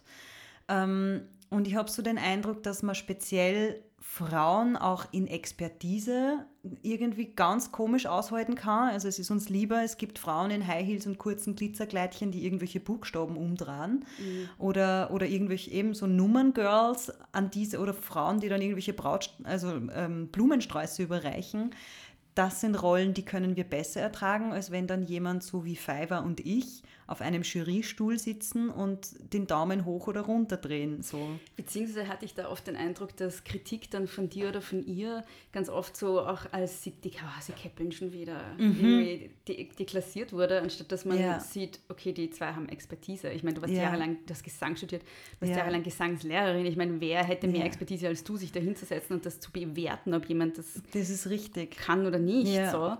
Ähm, also vor allem, ich habe mir nach der ersten Sendung leider angetan, das Standardforum zu lesen zum oh, Beispiel. Never do that. Ja, das sagen mir im Nachhinein alle, aber vielleicht hatte ich eine zu hohe Erwartung von Menschen, die den Standard lesen und auch wie die Menschlichkeit leben. Und dann, also eigentlich wirklich, und also Facebook war schon schlimm, mhm. die Nachrichten, die ich auf Instagram bekommen habe, waren pff, schrecklich zum mhm. Teil. Mhm aber da kann ich das nur irgendwie nachvollziehen, weil das waren, auch so wie diese Nachrichten gestaltet waren, fast ausschließlich Freundinnen oder Freunde von dem oder den Kandidaten, die wir, von denen wir uns verabschiedet haben. Mhm. Da war jemand persönlich angegriffen von der Entscheidung, die wir getroffen haben. Das kann ich nur irgendwie einbauen. Mhm. Aber dass wildfremde Menschen sich im Standardforum darüber abfeiern, dass sie mich grässlich finden und mhm. wer findet das schlimmere Wortspiel und wer findet das nervigere, äh, also Saying so, das hat mich, das hat mich menschlich so erschüttert mhm. irgendwie. Ähm, also da hatte ich ehrlicherweise mehr erwartet. mhm. ähm, und dann aber muss ich auch wieder sagen, ich, ich kann es insofern nachvollziehen, die Menschen finden mich halt, nicht jeder muss mich leibend finden. Und das ist auch etwas, das ich mir dann eher so vom Kopf wieder ins Herz sickern lassen muss, weil natürlich war ich so gepolt. Können mich bitte alle lieb haben, können wir uns alle darauf einigen, dass ich eh ganz leibend bin. Ähm, aber wenn das meine Grundmotivation wäre oder auch bleiben würde, dann verliere ich mich selbst. Mhm. Und dafür habe ich zu viel Zeit investiert, um A, mich selber kennenzulernen und B, mich auch lieben zu lernen, dass ich das jetzt von wildfremden Menschen so sabotieren lasse, dass ich mich selbst so massiv in Zweifel stöhe. Ich stelle mich eh sehr in Zweifel. Das ist Teil meines Jobs und ich glaube, das ist ganz ein wichtiger Teil von unserem Menschsein, dass man nicht selbstgerecht oder selbstgefällig wird. Ähm, aber es ist nicht meine Pflicht, jedem zu gefallen. Mhm. Und das vergieße ich manchmal und das muss ich mir dann wieder vorsagen. Und deswegen ja. auch eben, das Leben ist zu kurz für Hass im Netz, das Leben ist auch zu kurz, um Everybody's Darling sein zu wollen. Mhm. Gerade fremden Leuten gegenüber. Ganz genau. Internet. Ja. ja. Und es ist okay, wenn dieser Mensch sich bedroht fühlt dadurch, dass ich zu, eben gerade in den letzten Wochen sehr medial präsent war und mhm. wenn der einfach für sich entschieden hat, er mag die Regen aber nicht und dann sitzt die schon wieder im Fernsehen und dann rennt die Lied schon wieder im Radio und dann sitzt die auch noch, weiß ich nicht, nach der Millionenshow habe ich mal so, das war meine erste richtig, richtig böse Hassnachricht, die war auch seitenlang, was nicht alles schrecklich an mir ist und hauptsächlich ist es auch, ich bin zu glücklich. Also ich lache zu viel und zu laut und, und so. Und dann denke ich mir, ma, ja, also es war schrecklich, das zu lesen und dann aber kommt eh das Empathierchen schon wieder durch, das dann sagt, ma, aber dein Leben möchte ich auch nicht. Also du ja. tust mir eigentlich leid. Ja. Und dass es dir so schlecht mit mir geht, dass du jetzt eine Viertelstunde Zeit nimmst, um mir eine böse Nachricht zu schreiben, mhm. sagt viel mehr über dich aus als über ja, mich. Ja, voll, sowieso. Und aber das ähm, das ist schwer zu spüren in dem Moment, wenn man den Hass abkriegt. Voll. Also Ja. das, da bin ich ehrlicherweise ja immer nur, auch hier bin ich ein Lehrling. ähm, ein, ich bin ja immer nur, ich empfinde mich ja immer nur als Popstar-Lehrling. Also ich bin jetzt gerade durch Starmania, das hat jetzt massiv zugenommen, dieses öffentlich erkannt werden auf der Mhm. Straße und beim Einkaufen und selbst mit Maske und Brille. Ähm, Mhm. Und da bin ich noch nicht, auf das bin ich noch nicht gut vorbereitet. Oder diese Erfahrung mache ich halt gerade erst und navigiere mich da so gut durch, wie ich halt kann. Aber na, natürlich, ich glaube, was die Leute oft vergessen im Internet ist, dass am anderen Ende auch ein Mensch sitzt. Mhm. Und dass dieser Mensch vielleicht erstens deinen Wortwitz nicht versteht und dass der vielleicht von dem, was du ihm sagen willst, wirklich betroffen ist. Mhm. Und ich finde schon, man sollte sich überlegen, bevor man so böse Kommentare schreibt, würde ich das selber lesen können von einem Fremden? Aber ganz oft denke ich mir auch, die Leute mit so Shitstorms, die wollen ja genau das. Die wollen ja dir deine Energie rauben. Die wollen dir deine Selbstverständlichkeit und dein Gefühl von Sicherheit in der Öffentlichkeit nehmen. Und das erreichen sie ja auch oft. Die wollen, ich meine, eh, du hast das auch oft genug schon leider erleben müssen, dass die Arbeit, die du tust, über die Kanäle, die dir zur Verfügung stehen, dass dann andere das sabotieren wollen und Ja. dir deine Expertise, aber auch dein Menschsein absprechen wollen. Und die wollen erreichen, dass du sagst, okay, dann bin ich jetzt raus. Wenn ihr mich nicht lieb habt, dann gibt es mich jetzt nicht mehr auf Social Media. Und ich finde das eine ganz eine bedenkliche Strömung. Ich tue mir da richtig, richtig hart. Und ich, ich versuche immer wieder für Menschlichkeit in den sozialen Medien einzutreten. Und es kostet mir selber auch so viel Überwindung. Ich habe vor kurzem erst ein Posting abgesetzt, wo ich geschrieben habe, dass ich gerade müde und erschöpft bin. Weil ich das Gefühl habe, gerade von Stars, und ich benutze das Wort eigentlich nicht für mich selber, aber ich weiß, dass Menschen mich so sehen, dieses Gefühl von, die leben im Glamour und ich, mein Morgenritual ist Dagobert Duck-like, jetzt gehe ich mal schwimmen in meine Millionen und so. Also dieses, und ich hatte dieses Bild auch lange von Menschen, die jetzt in meiner Position sind, von wegen, die sind dauerhaft und immer glücklich und leiwand und alles ist geil. Und die sind auch unverwundbar. Und deswegen darf man es eh mit Scheißkommentaren be beschmutzen, so, weil die spüren das eh nicht. Und denen geht es eh so gut. Und fühlt's gut geht's einer. Und deswegen ist mir, glaube ich, auch so ein bisschen wichtig zu sagen, hey, mir geht's extrem gut. Ich weiß, wie privilegiert mein Leben ist und ich weiß gerade auch als Musikerin, als weibliche Künstlerin, dass der Weg, den ich da gehen darf, leider ein sehr ungewöhnlicher ist, dass der vielen Künstlerinnen, die mindestens so begabt sind wie ich, verwehrt bleibt. Ähm, aber deswegen bin ich immer nur ein Mensch und deswegen habe ich auch meine traurigen und meine schlechten Tage, ich habe meine wunden Punkte, ich habe ich habe meine Erfahrungen gemacht, die mir irgendwie tief gerissen haben und ich habe viel für mein Glück gearbeitet und getan. So. Ähm, Und ich finde, diese Illusion will ich heute halt auch nicht aufrechterhalten, dass Menschen in der Öffentlichkeit per se in der Glückslotterie jeden Tag einen Sechser haben. Das, das versuche ich hochzuhalten und es kostet mir aber extrem viel. Ich muss mir das immer wieder, diese Transparenz und Ehrlichkeit auf Social Media zu leben, ist kraftraubend. Aber es kommt auch viel zurück dann. Also gerade wenn ich dann wieder so einen ehrlichen Moment teile in Form eines längeren Textes, kriege ich ganz viel Kommentare von Menschen, die dann froh sind, dass ich diese Position beziehe. Also ja, es, ich hoffe, es hält sich am Ende des Tages in der Waage. Ja, ich glaube, es ist halt, es ist halt auch in diesen Plattformen schon angelegt, dass sie das Schlimmste in Menschen rausholen. Also es ist halt eh auf Polarisierung ausgelegt, Mhm. auf wer am lautesten schreit, kriegt am meisten Likes. Also ich glaube, Ja. dass da die Algorithmen sehr gegen Empathie arbeiten. Voll. Und das, dieses Gefühl nehmen wir aber dann mit, weil ja, ich gebe dir recht, der Algorithmus ist so, wer am lautesten schreit, kriegt die meisten Reaktionen. Und diese Menschen glauben aber dann auch, wer am lautesten schreit, hat am meisten Recht. Ja. Und na, Popularität heißt nicht, dass es per se eine richtige Position ist. Und ich glaube, das sieht man in der Kunst eben erst recht, wo wir dann manchmal eben, weil wir schon vorher darüber geredet haben, manche Strömungen ein bisschen mit Besorgnis beobachten, dass gewisse äh, Dialektmusiker so eine große Popularität genießen können, findet nicht jeder geil. Aber wenn wir dieses Spiel spielen von wegen, wer Erfolg hat, hat Recht, dann begrüßen wir auch das. Und dann begünstigen wir eine Survival of the Fittest Gesellschaft. Und ich glaube zum Beispiel, dass gerade der Feminismus das eigentlich ausgleichen möchte, weil das Patriarchat, so wie ich es verstehe, ist in seiner Grundstruktur genau das. Ja. So sehe ich das auch, ja. ja. Und wenn wir aber sagen, wir wollen in dieser Gesellschaft nicht leben, in der nur, also es ist, in der der Neoliberalismus und der Kapitalismus auf die Spitze getrieben wird und in der du nur überleben kannst, wenn du nach unten hackselst und nach oben, weiß ich nicht, äh, greust, so. Ähm, ich glaube, dass es unsere Menschenpflicht und unsere Verantwortung ist, die, das auszugleichen. Und dementsprechend muss auch der Feminismus eine Bewegung sein, die diese Tendenzen anprangert oder zumindest dagegen hält mit so viel Herz und so viel Gleichwertigkeit, wie es nur irgendwie mhm. geht. Und Toleranz auch dafür, was ich eigentlich selber nicht aushalten kann. Ja, aber genau das Gegenteil passiert ja auf Social Media, auch im Feminismus. Richtig. Ja. Und ich bedauere das sehr. Und ich glaube, das zu beobachten, macht so vielen Frauen so schwer, sich zum Feminismus zu bekennen. Mhm. Weil das ist, muss ich ganz ehrlich sein, das ist auch nicht mein Feminismus. Ich lebe halt Feminismus so, dass ich sage, aber deswegen darfst du trotzdem Feministin sein.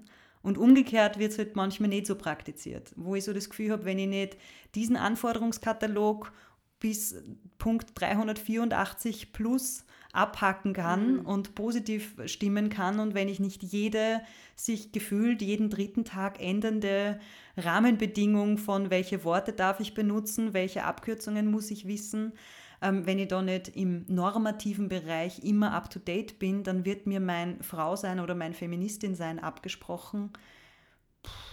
Mhm. Das ist schwierig. Und mhm. mein Feminismus so wie ich ihn leben möchte, ist einer, der idealerweise eben ein Humanismus ist, der alle Menschen mitnimmt, auch diejenigen, die die Regeln noch nicht gelesen haben, mhm. die aber einfach sie für die Überzeugung einsetzen, dass jeder Mensch gleichwertig ist. Mhm. Mhm. Oder die vielleicht äh, die Regeln auch gar nicht so gut heißen. Ja. Weil es vielleicht andere sinnvollere geben könnte. Ja, also ja. so wie du es lebst. Ich finde, also da, da, kommt vielleicht auch meine, meine zutiefst katholische Prägung irgendwie durch. Ich mhm. bin halt ganz massiv traditionell katholisch aufgewachsen und habe mich auch davon emanzipieren wollen und müssen.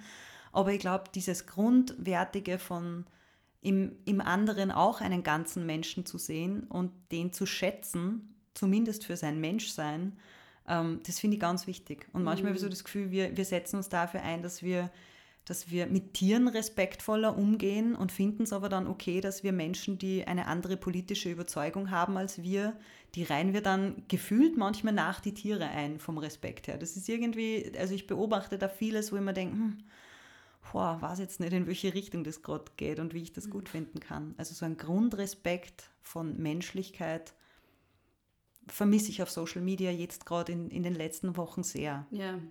Das hat sich, finde ich, zugespitzt durch, mm. wahrscheinlich auch durch Corona, durch das, das alle die ganze Zeit online sind ja. und frustriert wahrscheinlich auch und es nicht, den meisten Leuten nicht gut geht. Ich ja, glaub, und es erlebt ja auch keiner was. Also ja. ich habe so das Gefühl, keiner redet mehr über, was hast du gestern gemacht und wann fährst du auf Urlaub, weil das passiert halt alles nicht. Ich habe so auch in meinem privaten Umfeld, jedes Gespräch geht gleich mal so ins Rudimentäre, ins Substanzielle. Mhm. Irgendwann, du, du triffst ja auf ein Spaziercafé und plötzlich redet man schon wieder über Feminismus und über die Politik und über mhm. das und das.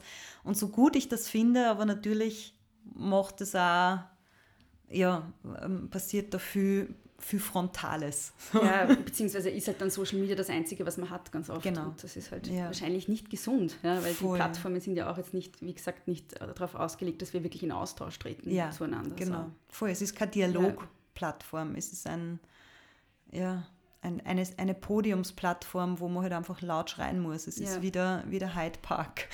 Ja, es ist eine Verkündungsplattform. Genau, so. ja. Voll. Ja, und ich denke mir dann auch immer so, ich verstehe das aber auch strategisch nicht. Also diese, Ab, die, was du gerade gesagt hast, diese Abwertung mm. von Leuten, die andere politische Positionen vertreten. Ähm, weil wenn ich so überzeugt bin von meiner Meinung, mm. wenn ich so überzeugt bin, dass ich die richtige Antwort auf diese mm. oder jene Frage habe, dann ist es doch in meinem Interesse, dass ich möglichst viele Leute davon überzeugen will, dass die richtig mm. ist. Und ich verstehe nicht, wie wir auf die Idee gekommen sind jemals yeah. oder wie, wie wir überhaupt glauben, dass es was bringen könnte, wenn ich die Leute anschreie ja. und sie beschimpfe. Voll, da bin ich ganz bei dir. Ja. Und vor allem, ich finde, ähm, diese Grundhaltung von Menschenrechte, so wie ich sie verstehe, beinhalten auch die Grundstruktur von Demokratie mhm. und von ähm, und alles, was innerhalb von einer Demokratie rechtmäßig ist, ist auch okay. Ich muss nicht Leibwand finden und ja, mir wäre es lieber, wir hätten ein anderes Wählerverhalten. Aber wenn ich die Demokratie als dieses hohe Gut wertschätzen möchte, wie ich das tue, dann Mhm. muss ich Meinungsfreiheit auch in diese Richtung leben Ja. können. Weil wenn ich das nicht mache, dann ist es ja das, was ich dann selber will, nämlich mit alle sollen meine Meinung haben, das hat ja Mhm. dann auch was Diktatorisches letzten Endes. Also das kann doch nicht unser Verständnis von Meinungsfreiheit sein. Mhm. Also da, aber wie gesagt, da bin ich, ich bin auch keine Politikexpertin, aber das Ja. sind halt so die Dinge, die ich jetzt gerade so ein bisschen mitverfolge und eben zum Beispiel der Song Rot auf meinem Album, der, Mhm. der benennt genau das, dass ich Mhm. so das Gefühl habe, wir schmeißen immer mehr Schwarz- oder Weiß-Meinungen durch die Ja. Gegend und wir haben so eine Frontenbildung und meine Idee oder halt die poetische Idee aus dem Song war halt das Rot, also die Farbe des Lebens und des Menschseins genau Mhm. dazwischen stattfinden muss Mhm. und dass wir eben auch oder speziell im Dialog bleiben müssen mit Menschen, die anders denken oder anders entschieden haben oder sie vielleicht halt einfach auch noch nicht so viel überlegt haben, warum sie da stehen, wo sie stehen. Und ich muss ehrlich sagen, da mache ich mir selber auch, also das war viel Arbeit zu erkennen, wie wurde ich erzogen, welche Werte wurden mir mitgegeben, welche Rollenbilder wurden mir anerzogen, was haben meine Eltern für die Spielregeln des Lebens gehalten und das dann mit eigenen Augen zu sehen und auch das kritisch zu betrachten und mich selbst da wieder umzuerziehen in manchen Punkten. Ähm, das war ein wichtiger emanzipatorischer Akt für mich selber. Und ich habe halt schon das Gefühl, dass das jeder für sich selbst auch irgendwie machen sollte, bevor er auf die anderen schmeißt. So, Mhm. niemand von uns ist ohne Fehler und, und jeder von uns ist ein Mensch. Und, Mhm. und diese Diskussion oder dieses Menschsein dürfen im Leben vermisse ich manchmal ein bisschen. Mhm. Gerade auf Social Media, da Ja. sind wir wieder. Ja, ja, voll. Ähm, gut, dann noch eine ganz schwierige Frage. Wie, ähm, wenn du eine Sache am Musikbusiness verändern würdest, welche wäre das? Wenn du eine Sache verändern könntest? Yeah! Okay, ähm, äh, ich gehe mal eine Woche in Klausur und komme dann wieder. Na, ich glaube. Es steht auch da eine Sache. Eine Sache, das ist, ja. ich, das Schwierigste dran. Ich würde mir eine Bewusstheit für, für Repräsentation wünschen. Ähm, ich würde mir auch eine, eben, ich würde mich fragen wollen, wie entsteht eigentlich unser Geschmack? Wie entsteht Mhm. das, was wir für gut und für repräsentierungswürdig halten? Wer sind die Menschen, die diese Entscheidungen treffen? Und ich würde mir wünschen, dass diese Menschen sich auch mehr Diversität wünschen. Also ich, als Auswirkung dieses Wunsches würde ich mir wünschen, dass wir nicht nur so wie jetzt gerade so knapp 20 Prozent Frauenanteil im Radio haben oder ich glaube es sind 16 Prozent äh, der offiziell angemeldeten Songwriter, die Frauen oder weiblich sind. Ähm, Also ich würde mir da wesentlich mehr Gleichberechtigung wünschen, weil ich tatsächlich glaube, dass Frauen in der Kunst andere Bedürfnisse haben oder von was anderem angesprochen werden, ähm, als Männer das tun und als Männer glauben, dass Frauen das leibend finden, weil, und das wissen wahrscheinlich viele nicht, ich wusste es auch lang nicht, die Hörerschaft ist eine Hörerinnenschaft im Radio. Mhm. Also 70 Prozent derer, die Ö3 hören, sind Frauen meines Alters circa. Mhm. Ich bin eine Parade, ich bin der Prototyp des Ö3-Hörers. Lustig. Mhm. Und ich fühle mich dort nicht repräsentiert, deswegen höre ich kein Radio. Mhm. Und das sage ich, obwohl ich eine Künstlerin bin, die dort im Vergleich zu vielen meiner Kolleginnen gespielt wird. Mhm. Und ich glaube, dass man dem Publikum wesentlich mehr zutrauen darf, was es hören und entdecken möchte. Ähm, und ich glaube aber auch, das ist mir immer so, eigentlich wirklich sehr wichtig, dass man auch als Konsument eine Eigenverantwortung hat und auch einnehmen soll. Wie gestalte ich denn selber mein Leben? Wie schauen meine Playlists aus? Wer sind meine LieblingskünstlerInnen? Wie, wofür stehen die? Ähm, wovon handeln die Texte? Weil ich glaube, bei vielen Songs wissen wir gar nicht, worum es da geht, weil uns das Gefühl, das dahinter steht, so gefällt. Und, und eigentlich ist die Botschaft misogyn und schrecklich. Also von Rap angefangen über bis zum Teil Pop-Songs. Dieses Alalalalong, das, wenn ich das richtig in Erinnerung habe, dann habe dere. Das ist eigentlich. Ich weiß es gerade nicht mehr. Da gibt's, es gibt einen Sommerhit, der jedes Jahr wieder im Radio rennt, wo es eigentlich, der, der eigentlich fast schon. Ja. Ah, ja, ja, ja, okay. Ich, und ich, ja, gl- ja. Ich, ich glaube, es ist der Song, der der fast schon ein bisschen, also Ja. nicht nur ein bisschen, sondern Ja, übergriffig gut, ist. da gibt es wahrscheinlich ein paar. Jede Menge, genau. Ja. Und deswegen meine ich auch auf sein eigenes Verhalten, auf sein Hörerverhalten zu achten. Und eben bis dahin, dass man als Konsumentin ja auch Mitspracherecht hat. Wenn man sich mehr Frauen im Radio wünscht, dann bitte greift zu euren Telefonhörern oder zu euren Mails und kommuniz- kommuniziert das. Ähm, weil es gibt scheinbar, die Aline Cohen, eine ganz wundervolle Liedermacherin aus Deutschland, hat das einmal recherchiert, es dürfte so eine unausgesprochene Regel geben, dass nicht mehr als zwei weibliche Interpretinnen hintereinander im Radio laufen dürfen. Es gibt aber kein Gesetz, das verbietet, dass neun Männer hintereinander gespielt werden dürfen, weil das stört irgendwie keinen. Es gibt auch so ein, das habe ich auch jetzt schon öfter gehört von Radiomenschen, so in die Richtung, ja, dass ZuhörerInnen sich von Frauenstimmen so genervt fühlen. Ja. Und das, oder zum Beispiel mein erstes ENA-Gespräch hat dann auch dahingehend geendet, naja, mir könnte man so eine Karriere noch am ehesten zutrauen, weil meine Stimme nervt nicht so, weil die so tief klingt. Also weil ich so ein dunkles, manchmal rauchiges Timbre habe und das geht sich nur am ehesten aus. Und es gibt auch Studien, die sagen, dass die, die Indifferenzlage der Stimme, also die, die Sprechstimmlage der Frauen in den letzten 50 Jahren um eine kleine Terz gesunken ist. Soll heißen, okay, je männlicher unter Anführungszeichen wir klingen, je tiefer, dunkler, umso ernster nimmt man uns. Und das finde ich irgendwie sehr bedenklich. Ja. Und ich gebe hiermit ähm, einfach die, also ich betone die Verantwortung, die jeder von uns auch mit seinem Verhalten hat, mit seinem Anspruch, nämlich der Anspruch an Radios, an Medien, hallo, hallo, ich fühle mich hier nicht repräsentiert oder mir fällt auf, ihr spielt keine Frauen, was ist da los? Und je mehr Gegenwind da kommt, umso mehr müssen die an ihre Segel anders sitzen. Ja. Und das ist gut so. Aber dieser, dieses, diese, dieses Faktum, dass Frauen halt immer noch so oft eine Irritation darstellen, das bringt mich so ein bisschen zurück zu dem, was du vorher gesagt hast, dass, ähm, dass du entweder als zu ernst oder zu lustig wahrgenommen wirst, als Ja. zu streng oder zu lieb. Ich bin von allem zu. Ja, genau. Und da gab es ja auch jetzt vor kurzem, also die wunderbare Marie Lang hat ja ähm, ein Interview mit Toni Faber gemacht. Also sie interviewt ja Männer in ihrem Podcast und der hat ja auch gesagt, quasi du bist so eine verbissene Feministin und gönnst Ja. dir nichts im Leben und ähm, das fand ich halt so ähm, bemerkenswert, weil du halt so ein, wie soll ich sagen, so ein, ein offener, herzlicher, freundlicher Mensch bist, der offenbar sehr viel Spaß hat im Leben. So, weil, Ja, also, ich habe sogar sehr viel Spaß an Ja. meiner Arbeit. Ich glaube, das irritiert vielleicht dann nur manche. Und das, das fand ich interessant, dass jemand, der so fröhlich ist, Mhm. irgendwie, nur, in die, nur also eine Frau, die so fröhlich ist, in dem Moment, wo sie sagt, sie ist Feministin, sofort als verbittert Ja. und verbissen wahrgenommen wird.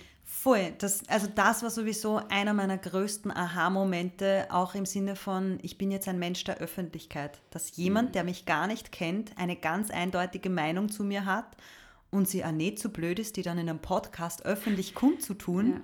Ähm, und, meine, generell dieses Gespräch strotzt vor Vorurteilen. Also eben mein Philosophielehrer ist dafür da nicht männlich genug, weil er lange Haare hat. So. Ach so, ja, stimmt, Genau, gesagt, ja. also das ist generell so, wo ich mir denke, okay, wow, dieses Verständnis von christlicher Nächstenliebe erschließt sich mir nicht ganz, aber das ist eine andere Sache. Ähm, aber ich gebe dir recht, äh, dass dieses als Frau nicht nur eine Meinung haben, sondern sie auch zu vertreten und wenn es sein muss, sie auch emotional zu vertreten, zum Beispiel mit Fordern oder Wut oder laut, dass das Verhalten ist, das man von Frauen nicht mag. Und ich weiß auch aus so meinem Freundinnenkreis so von früher und von zu Hause, dass das tatsächlich auch ein Hindernisgrund ist, warum man sich mit dem Feminismus nicht so assoziieren möchte, weil genau deswegen, weil Frauen so wahrgenommen werden, als hätten wir alle Haare auf den Zähnen. Na, vielleicht lache ich deswegen nächstes Mal wieder mit Zähnen, Ja. damit man sieht, da sind keine Haare, Freunde. Also, ja, und, und das irritiert mich eigentlich so, weil mit ein Grund, warum ich mir gedacht habe, ich positioniere mich da öffentlich als Feministin, war schon auch, um eben einer breiteren Öffentlichkeit, die eher Mitte bis, ich könnte mir vorstellen, ein paar meiner Zuhörer sind konservativ eingestellt.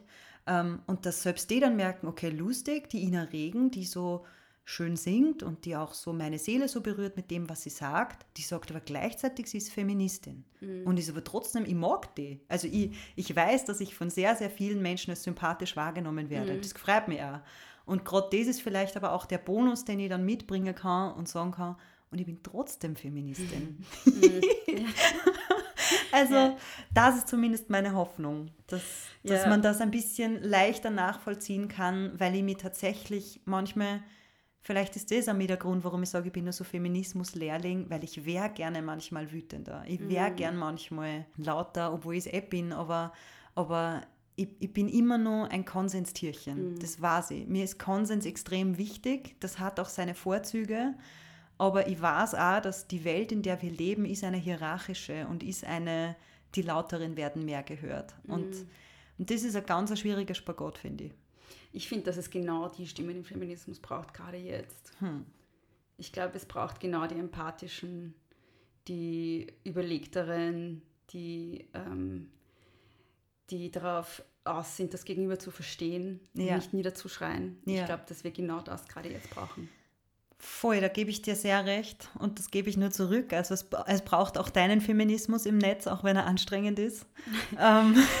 Feminismus ist anstrengend für dich? Oder Nein, nicht für dich. Für, für, für dich ist er anstrengend ja. im Sinne von, ich weiß, dass er dich sehr viel Kraft kostet, mhm. wenn ich das so mitverfolge. Und äh, deswegen mag ich dir auch ganz öffentlich sagen, dass ich deinen Feminismus sehr gerne konsumiere und sehr viel von dir lerne und hoffe, dass du weiterhin die Kraft hast, das so zu leben ähm, weil ich glaube, dass viele Frauen und Menschen davon profitieren können.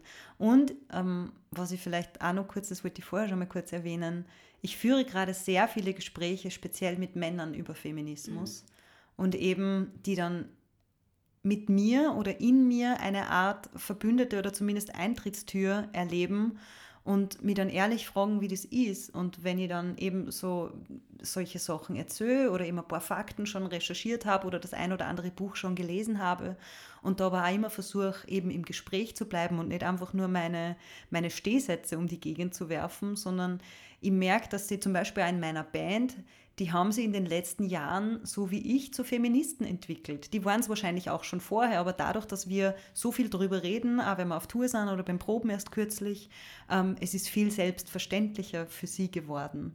Und, und das finde ich, das ist eigentlich der Weg, mhm. dass wir mehr Verbündete suchen. Ja. Ja, danke für diese große Wertschätzung, das ist sehr lieb. danke dir danke. für deine Arbeit. Ja, danke dir auch für deine Arbeit. Ich habe aber trotzdem noch zwei lustige Fragen. Okay. Die Komm, jetzt lass uns nicht so verbittert sein. Ja, immer. Ähm, und zwar eine Person hat gefragt, wie würdest du ein Duett mit Andreas Gabalier anlegen? Um, wow, also ich glaube nicht, dass es zu so einem Duett kommen würde, wenn ich ganz ehrlich bin. Um, wenn ich jetzt sagen würde, ich, ähm, es wird dir jemand eine Million Euro zahlen, dass er in die Frauenhäuser spendet. Wow, okay. Würdest du es dann machen? Das ist Bribe.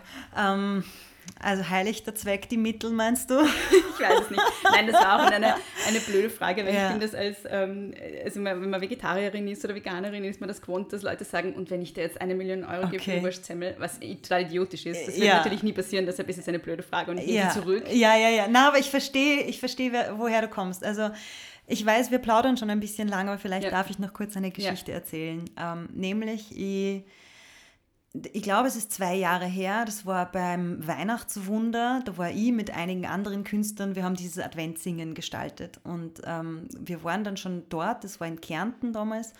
Ähm, und kurzfristig am gleichen Tag hat sich Andreas Gabalier angekündigt für diese Spendenhütte. Und er tritt dort jetzt auch auf. War natürlich ein mega Happening und für die Sache extrem super.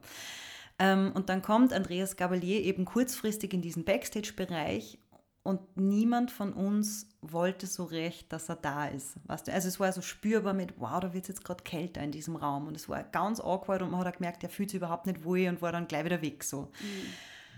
Und zum einen habe ich das Gefühl gehabt, okay, ich stehe zu meiner Haltung und ich habe ihm das jetzt spüren lassen. Und gleichzeitig habe ich gedacht, wow, ich habe einen wildfremden Menschen einfach so sehr abgecancelt, dass der in meiner Gegenwart nicht sein konnte. So hat sie sich zumindest auch angespielt und ich dachte, wow, der Mensch, der ich sein möchte, lässt anderen Menschen eine Chance und gibt anderen Menschen eine Chance. Also ich mir für mich dann vorgenommen, das nächste Mal, wenn ich die Chance habe, ihn wirklich kennenzulernen, nehme ich sie auch wahr. Mhm. Und das war dann äh, jetzt vergangenen Winter bei einer Licht ins Dunkel Gala im ORF.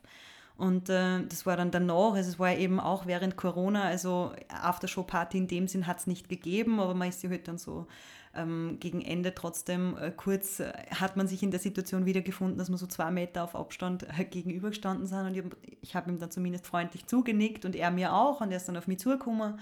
Und dann haben wir uns halt kurz unterhalten und es war es war gut zu spüren, dass es auch ein Mensch aus Fleisch und Blut und nicht alles, was er sagt und was er tut und wofür er steht, ist hundertprozentig zu negieren. Ja, wir wären wahrscheinlich trotzdem keine Freund, aber wir konnten uns respektvoll miteinander unterhalten und das war mir für mein Menschsein wichtig, dass, mhm. ich, dass ich eben nicht nur davon rede, dass ich zugänglich sein mag und äh, auch für mich mit anderen Menschen austausche, die ich eigentlich in ihrer Haltung nicht verstehe, ähm, sondern dass ich das auch wirklich praktiziere. Und insofern, ich würde nicht auf die Idee kommen, ein, ein Duett mit Andreas Gabalier singen mhm. zu wollen, ehrlicherweise. Ich wüsste nicht außer der gemeinsamen Sprache, was es sonst noch für Gemeinsamkeiten gibt. Und ich glaube auch nicht, dass er auf die Idee käme. Ja. Also aus einer künstlerischen und aus einer Markenperspektive, wo wir ja vorher waren, wird sich diese Frage einfach nicht stören. Mhm. So. Also eben würde ein Vegetarier freiwillig an Schweinsbraten essen, na, mhm. würde man mir wirklich sagen, aber es gibt dafür eine Million Euro und du darfst den Zweck bestimmen und ich darf sagen, okay, weiß ich nicht, äh, ich spende das an junge Nachwuchskünstlerinnen, die damit ihre Musik produzieren können oder an Frauenhäuser oder you name it, irgendwas, mhm. was wirklich Sinn macht, dann würde ich wahrscheinlich zumindest eine Nacht drüber nachdenken. also falls irgendwer dazu hat, jetzt eine Million Euro hat, ah, morgen steht dann in der Zeitung, Ina Regen ist käuflich. Ja. Und ich habe gesagt, darüber nachdenken. Ja. Und meine Mama wollte unbedingt wissen, ja. welche Hobbys du hast. Das muss ich dich fragen, hat sie gesagt. Ähm, und Musik zählt natürlich nicht. Ja. Ah, shit. Ähm, hallo Mama zunächst. ähm, meine Hobbys. Ähm, ich entdecke Freude an Sport mittlerweile.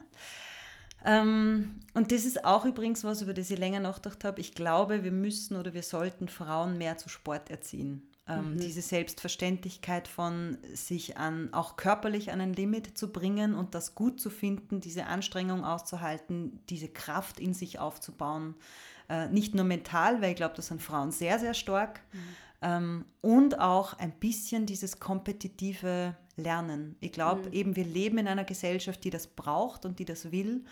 Und als jemand, der in diesem Spiel schon ein Stückchen mitspielen darf, habe ich ja das Gefühl, es sollte mich nicht so viel Kraft kosten, so diesen Wettbewerb zu spüren. Mm. Tut es aber, weil ich das in meiner Kindheit nicht gelernt habe, weil ich eben auch diese Sportarten, wo es darum geht, wer ist schneller, besser, höher, schneller, lauter, mm.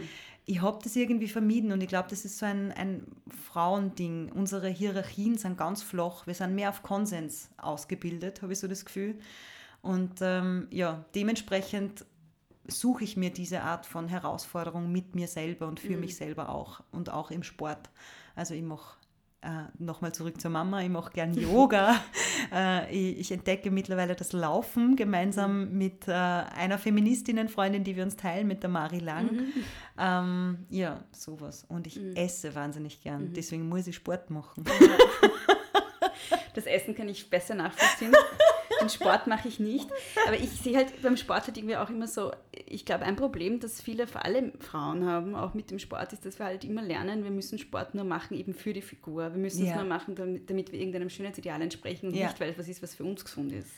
100 pro einverstanden mit dem, was du sagst. Also auch diese aber ich glaube eben, dieses Body Positivity kann nicht nur etwas Mentales sein, das wir uns sagen und vorsagen, mhm. sondern ich glaube tatsächlich, dass wir in das investieren, auf die Art, wie wir uns ernähren, mhm. dass wir das wertschätzen, wie wir das, ich meine, das ist ja Wahnsinn, was der Körper für eine Maschine ist eigentlich. Mhm. Und, und äh, das, dass er uns das auch erlebt, dass, wir, also dass wir das erleben können, wie wir durch Sport uns anders entwickeln und spüren können und eigentlich was, was, also ich mache jetzt seit drei Jahren Yoga und was das mit mir und auch mit meinem Selbstgefühl macht, mhm. auf jedem Schritt, das wünsche ich schon sehr, sehr vielen Menschen. Mhm. Also eigentlich allen. Das ist, aber das ist was, was man sich erarbeiten muss und das ist, ich verstehe total, also dieses, dieser äußere Drang von, wir müssen in ein Bild passen, das uns erlaubt, uns wohlzufühlen, mhm.